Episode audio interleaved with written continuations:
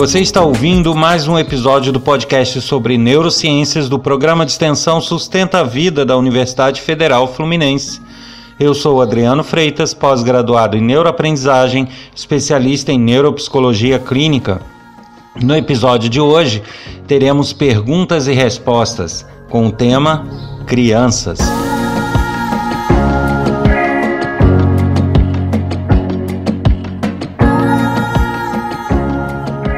Como eu sempre faço, eu volto a lembrar aqui do livro disponível na Amazon, Neurociência e Educação Entendendo o Mecanismo. Também gostaria de lembrar aqui do aplicativo disponível gratuitamente na Google Play Store, o Treebase vai estar o nome aqui na descrição, como eu sempre faço.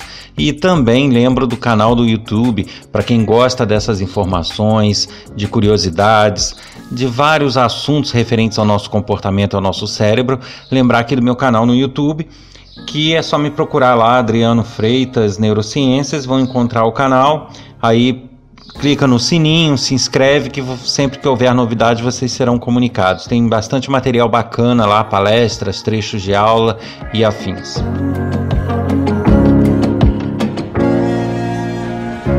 E eu resolvi, em vários episódios, fazer um apanhado de perguntas e respostas. Ao invés de diluir com o passar do tempo em alguns episódios, em algumas situações até vai acontecer isso, mas eu optei por em alguns episódios fazer um episódio específico sobre perguntas e respostas e separar essas perguntas referentes a temas. Eu acho que fica mais interessante até para as pessoas localizarem e sanarem suas dúvidas. Então eu reuni no episódio de hoje algumas perguntas que chegaram sobre crianças, sobre vários assuntos que eu falei no tocante à criação, ao desenvolvimento infantil. Então eu vou começar aqui com uma pergunta da Andrea de São Paulo, que diz o seguinte: ela, eu vou trocar as palavras aqui por resumir, mas ela conta um pouco a história lá do filho dela e fala uh, sobre aquela questão que eu falei é, do conversar com a criança muito nova não não resolve, né? Que o que resolve com a criança mais nova é aquele conceito de é, premiação e punição. Então ela cita isso e diz: ah, mas existem vários métodos, até de pessoas famosas, profissionais famosos, que recomendam isso, né? Sentar, conversar, explicar o tempo todo quando a criança faz algo errado, para que ela aprenda e vá crescendo com esse desenvolvimento ela cita até aquele cantinho para pensar, né?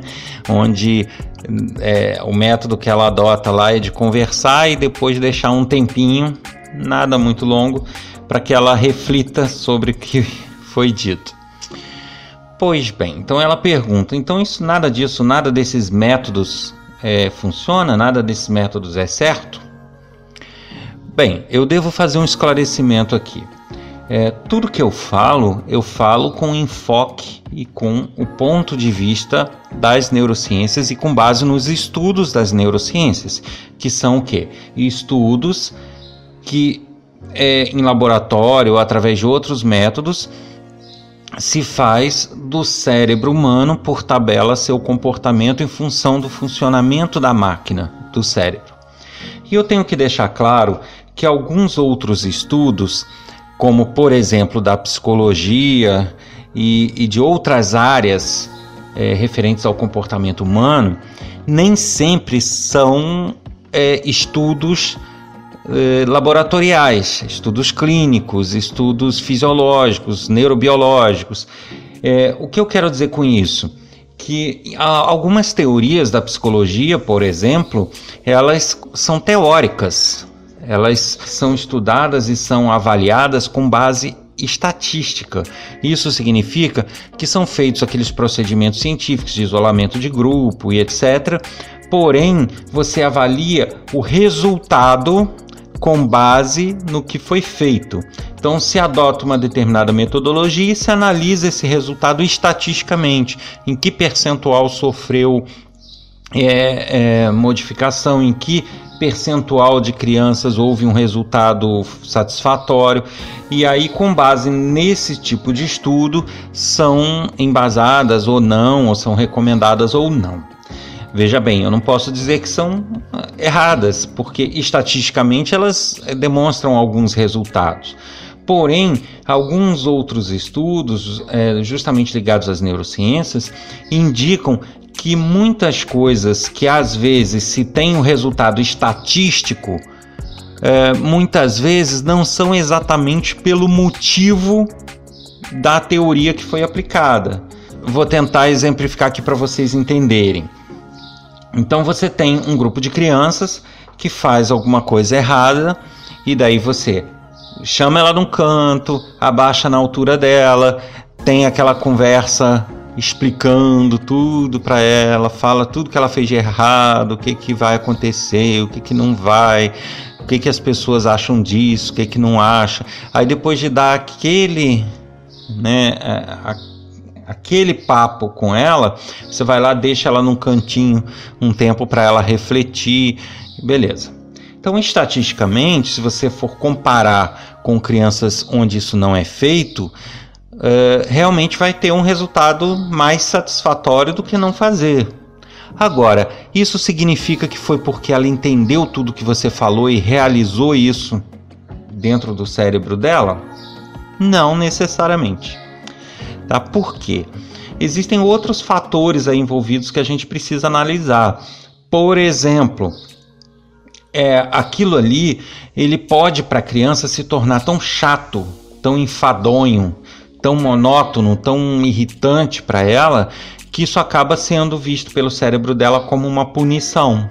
E aí a gente cai naquele no estudo da neurociência. Então, às vezes é uma forma diferente de aplicar uma punição. É, então, muitas vezes ela evita certos comportamentos que geram isso, não porque ela entendeu o que você falou, não porque ela realizou isso, mas por simplesmente porque aquilo tá chato, porque aquilo incomoda ela, porque aquilo para o cérebro dela é uma punição. Ela ficar te ouvindo, blá blá blá blá blá blá blá, e depois ainda tem que ficar um tempo sentada ali sem poder ver televisão nem nada. Então, isso é realmente talvez corrobore a teoria estatística dessa conversa, porque realmente, se você fizer, por mais que você isole variáveis, você não consegue isolar isso. Como que você vai saber se o resultado se deu porque o cérebro dela está achando monótono e chato, ou se se deu porque ela realizou o que você falou? Percebem? Só que existem é, estudos mais consistentes porque a neurociência lida com ressonância funcional, com, com laboratórios, com coisas mais concretas do que meras estatísticas, então ela consegue embasar alguns estudos um pouco mais, de forma neurobiológica. Uh, e aí eu diria, nesse caso, por exemplo, nesse exemplo que eu citei, que de fato a, a tendência é que funcione justamente por esse incômodo que essa situação causa em algumas crianças. Tá? Apesar de que muitos vão poder dizer que mesmo fazendo isso, a criança volta a ser recorrente naquele problema. Ela não necessariamente melhora naquilo. É, então, isso daí né, deixa claro que o humano não é matemático, que a gente tem muito que estudar, mas só para esclarecer a sua dúvida, André, isso não significa então que funciona por causa do que você pensa que funciona, tá? É, a gente precisa, antes de afirmar qualquer coisa, é, ter mais informações. Óbvio que por mais que você tenha contado algumas situações, cada caso é um caso, cada ser humano é humano, é um ser humano. Como eu já cansei de falar, no geral as crianças reagem dessa forma, porém não é impossível que haja uma criança com córtex mais amadurecido, mais preparado e mais ativo é, numa idade mais jovem, né? É, então, assim, eu estou falando de forma genérica, de forma geral, mas é, a tendência é essa, que algumas coisas que se tenha como funcionais funcionem justamente por outros motivos. Então, em resumo da história, eu não posso dizer que essas teorias ou esses estudos da psicologia ou de outras áreas são errados. Eles não estão errados. Porque se você faz e chega a um resultado que, que é o que se espera e é o que se gostaria, você é, tem uma técnica que funciona. A gente não pode dizer que a técnica é errada, a técnica é correta porque é feito e através de estudos estatísticos se chegou à conclusão de que funciona.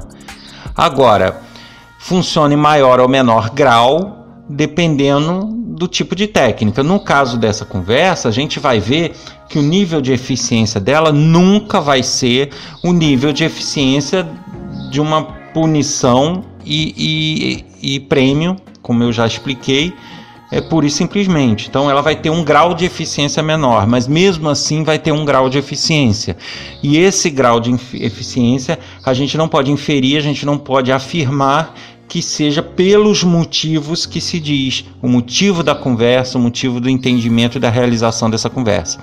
Então a gente não pode dizer que é errado porque gera resultado, mas o que a gente pode acrescentar é que talvez os motivos sejam outros no seu caso. Eu tenho uma outra pergunta aqui da Joana, que é do sul da Bahia. Beleza saber que tem gente de todo canto desse país ouvindo o podcast e até de fora do país já chegaram algumas mensagens também. Então é muito bacana, eu gostaria de agradecer a todos.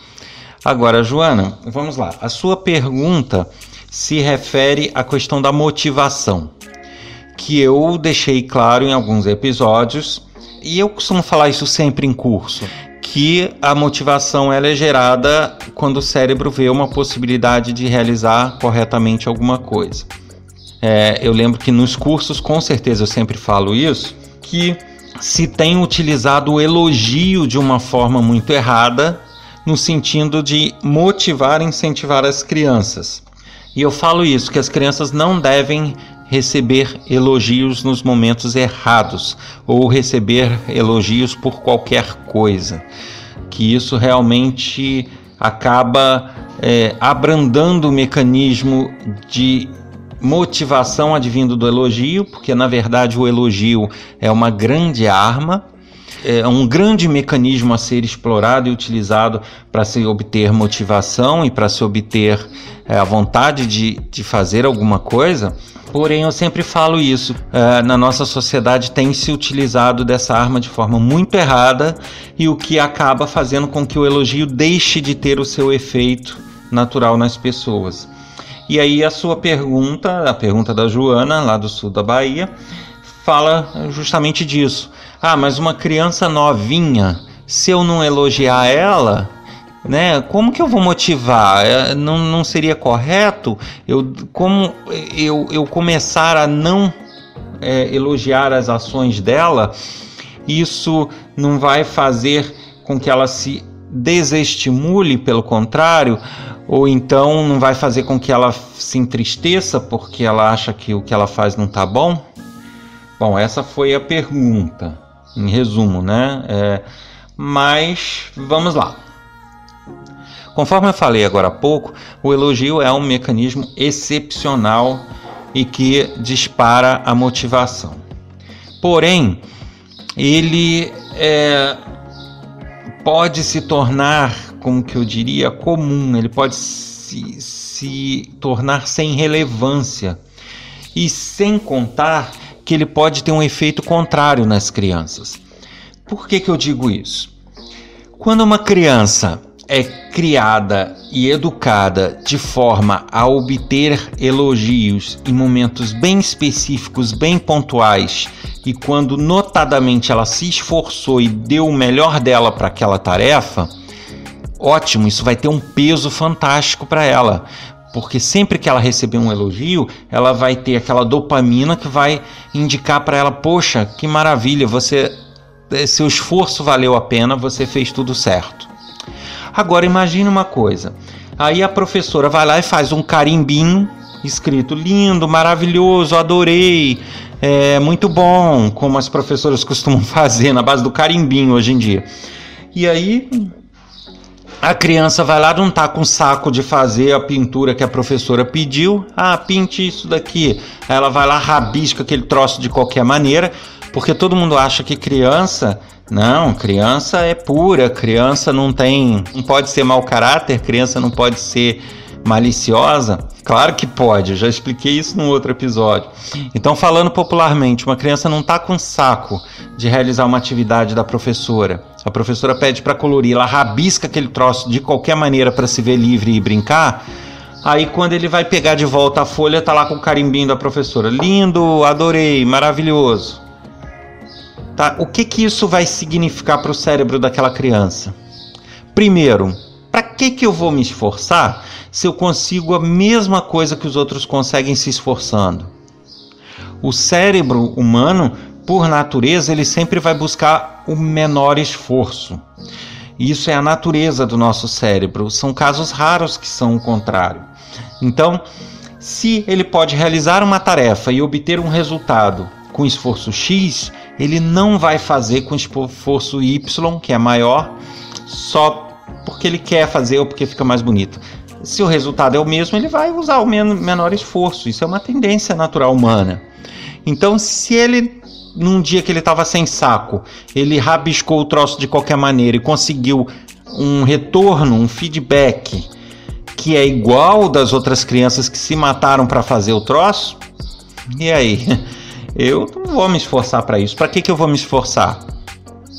Ele vai entrar nessa de sempre fazer de qualquer maneira para poder brincar logo. Simples assim. Então, isso na verdade não motiva a criança. Isso confirma algumas situações onde ela se usa de artifícios para resolver as questões. Este é um ponto. O outro ponto. Imagina o seguinte: uma criança rabiscou o desenho em cinco minutos entregou para a professora e foi brincar. A outra criança perdeu uma hora fazendo uh, o desenho colorindo como a professora pediu, caprichou, se esforçou. E depois essa criança que se esforçou percebe o cérebro dela analisando a situação, percebe que ela teve o mesmo feedback do outro que ficou brincando e em cinco minutos rabiscou de qualquer maneira. O que que isso vai motivar nessa criança? Nada. Pelo contrário, isso vai gerar o efeito totalmente oposto. Ele vai desestimular a pessoa a da próxima vez caprichar. Por que, que eu vou dar o meu melhor? Por que, que eu vou ficar perder uma hora aqui desenhando no capricho se aquela outra criança lá fez em cinco minutinhos rapidinho, tá brincando, tá se divertindo o tempo todo, eu não tô me divertindo e no final a gente teve os mesmos resultados. Então, o cérebro dela não vai motivar ela nada. O cérebro dela vai, pelo contrário, motivar ela a fazer igual o outro, a terminar rapidinho para ir brincar. Então, realmente é o segundo ponto. E aí a gente, por enquanto, só está vendo que que só tem desvantagem, certo? Bom, tirando isso tudo, ainda existe uma outra situação, que é o seguinte: uh, o nosso cérebro ele vai, é, não é bem esse o termo, mas ele vai se calibrando, se ajustando com o passar dos tempos e com o passar das situações. Então, se eu, é, se tudo que eu faço gera um feedback maravilhoso, um feedback de elogio, aquilo vai se tornando para mim muito usual, muito comum e é, passa a ter pouco peso para mim, porque é o meu normal. E, e, aí eu entro numa situação do tipo: ah, tudo que eu faço é bom. Tudo que eu faço, basta eu fazer que está satisfatório. Eu não preciso ir além. Eu não preciso avançar as fronteiras, eu não preciso ultrapassar as barreiras que eu tenho. Basta eu fazer o que eu faço todo dia e eu vou ser elogiado e eu vou ter bons feedbacks.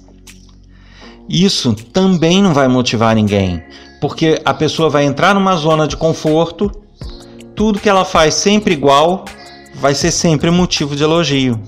E aí acabou. Qual é a vantagem de eu é, é, de eu ter que me esforçar mais, ou ter que sair da minha zona de conforto, ou ter que estudar mais, ou ter que é, perder mais tempo com aquilo ali. Então, no final, é, a pessoa se habitua com esses elogios. Então, qual seria o correto? A pessoa realmente saber uh, uh, quando ela fez o comum, quando ela não se esforçou e quando de fato o esforço dela é, precisa ser recompensado com um elogio. Então, por isso é que eu falo que a motivação através do elogio tem sido erroneamente utilizada. As nossas crianças, desde quando nascem, só escutam elogios até uma certa idade. É elogio o tempo todo. Rabiscou, ah, que lindo. Aí fez uma lambança lá com a tinta, ah, que lindo. Ah, não sei o que, ah, que bonito. Às vezes o troço foi feito de qualquer maneira, tá uma bomba, e você, que lindo, que maravilhoso acabou, você não vai ter motivação. Você vai ter uma criança que vai crescer se achando o máximo, se achando que tudo que ela faz é bom. E não é. Quando as pessoas começarem a mostrar para ela que ela também faz coisas erradas e ruins, pronto. Então, um grande segredo para saber quando um elogio é benéfico ou não é o seguinte: você sempre atrelar o elogio não propriamente ao resultado, mas o que levou aquele resultado. Se você percebe que ela está superando os limites dela e ela está realmente se esforçando, ela merece um elogio verdadeiro. Quando ela não está se esforçando está fazendo o troço de qualquer maneira ou como sempre fez, aí não significa que você tem que falar que está ruim. Você pode falar, ó, tá legal, tá bacana, Tá bonito. Porém, você consegue fazer isso melhor. Eu gostei, mas tem jeito disso ficar melhor. Na próxima vez, dá um capricho que a gente vai até pendurar na parede. Pronto. Aí quando ela de fato você perceber, poxa, então eu vou caprichar que ela vai pendurar na parede. Aí pô, dá o máximo dela e realmente consegue fazer que seja um tracinho melhor. Você, aí sim você cobra. Agora sim, agora olha só que maravilha. Vou colocar aqui na parede para todo mundo ver e tudo. Então aí sim você está motivando. Não é falar lindo, maravilhoso para tudo. Até porque existe uma outra questão envolvida aí. Nosso cérebro, desde criança, desde quando a criança sai do útero da mãe, ele é uma máquina analítica. Isso significa que não é que a gente fica raciocinando e fazendo análises profundas, não é isso. Mas ele em si é uma máquina que recebe estímulo o tempo inteiro, tem que trabalhar com esses estímulos, analisar, gerar comportamentos. Então ele está o tempo todo analisando situações. E ele consegue claramente, eu já falei disso, é, identificar quando um elogio é verdadeiro ou quando o elogio é protocolar. Aquele elogio que não é verdadeiro, ah, tá, filho, lindo. Ah, tá, maravilha. Ah, é legal. Ah, bonito. Que você fala por falar ou que vem num carimbinho, para ele não tem o mesmo sentido de um elogio que é dado com verdade. Né? E eu citei até como exemplo aqui uma vez e volto a falar, isso a gente percebe até pela gente mesmo. É, imagine, é, você já deve ter passado por uma situação onde você no trabalho recebeu elogio por alguma coisa e aquilo não te deu sensação nenhuma. Alguém te elogiou, você, ah, tá, obrigado. E pronto, morreu ali. É o tipo de elogio que o seu cérebro percebeu ser protocolar. Foi um elogio que você não sentiu verdade. Não você, pessoa, mas o teu cérebro não viu verdade naquilo e aí não te causou nada, absolutamente nada. Agora, você já deve ter recebido algum tipo de elogio que de repente você recebeu aquele elogio e você se sentiu feliz, você se sentiu realizada, você se sentiu é, alegre, você se sentiu satisfeita, é, né, deu aquela mexida com você. Por que, que há esses, essas duas reações ao elogio? Porque em um tipo de elogio ele foi protocolar no outro tipo de elogio, o teu cérebro percebeu verdade. Aí a dopamina age, você se sente satisfeita, feliz, alegre, contente é, quando recebe o elogio. Então, esse elogio é considerado verdadeiro. E o nosso cérebro, assim como eu dei esse exemplo dessas sensações que você percebe, isso é desde a criança. Tem elogio que a criança não está nem aí. E tem elogio que para ela faz toda a diferença. O cérebro dela consegue, em dado momento, saber até que ponto o elogio foi de verdade, até que ponto não foi de verdade. Foi protocolar. Então, isso é um outro fator que, somado ao que eu já falei, faz com que a gente é, chegue ao seguinte resumo da história.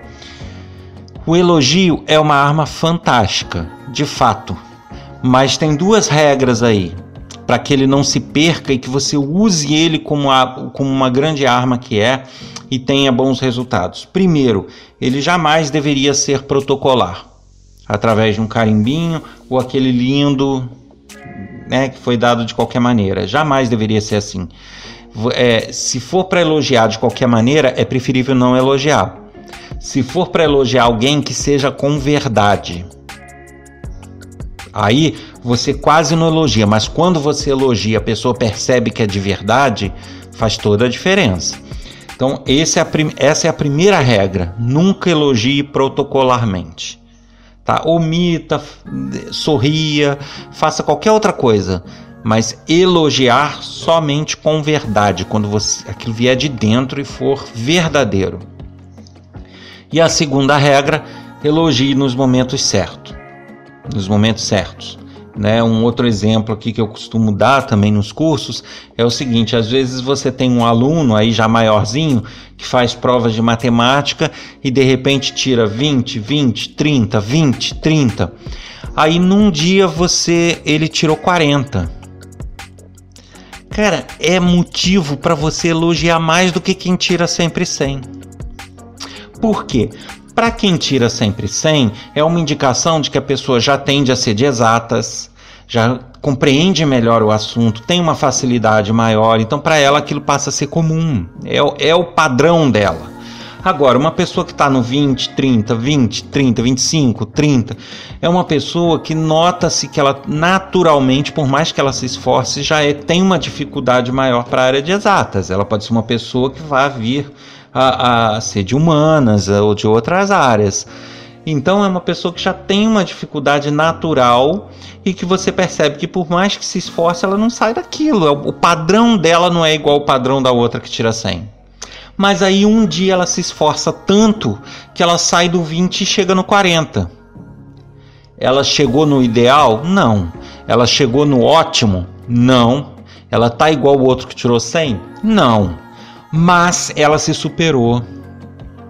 E aí sim é o momento certo do elogio, tá? Porque aí você tá é, sinalizando para ela através de um elogio verdadeiro que olha, cara, você tem mais para melhorar ainda. Sim, mas poxa, foi fantástico, você progrediu, você saiu do seu padrão, da sua zona de conforto, se esforçou e chegou num objetivo maior. Isso sim tem que ser engrandecido, não aquele 100 comum de quem já é o padrão tirar 100. Percebem? Então você não quem tira 100 todo dia não está se superando, está mantendo um padrão. Agora, quem do 20 sai para 40 está se superando sim. E aí sim merece um elogio verdadeiro. Nesse episódio a gente fica aqui com essas duas dúvidas e de vez em quando vocês vão ver que eu vou voltar com outros episódios tratando de dúvidas e cada hora um assunto: crianças, comportamento, decisões e por aí vai.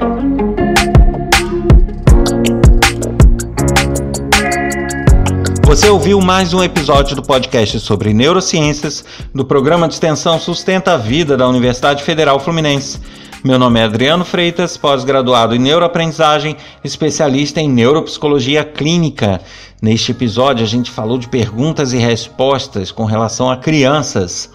Se você quer escrever com sua dúvida, questionamento, elogio, crítica, basta enviar um e-mail para podcast@sustenta-vida.com ou então pode mandar uma mensagem de áudio para o nosso WhatsApp código 22 99 222 1003. Lembrando que nem sempre vai ser possível responder a todos pessoalmente, mas as mensagens com toda certeza serão vistas, analisadas e comentadas.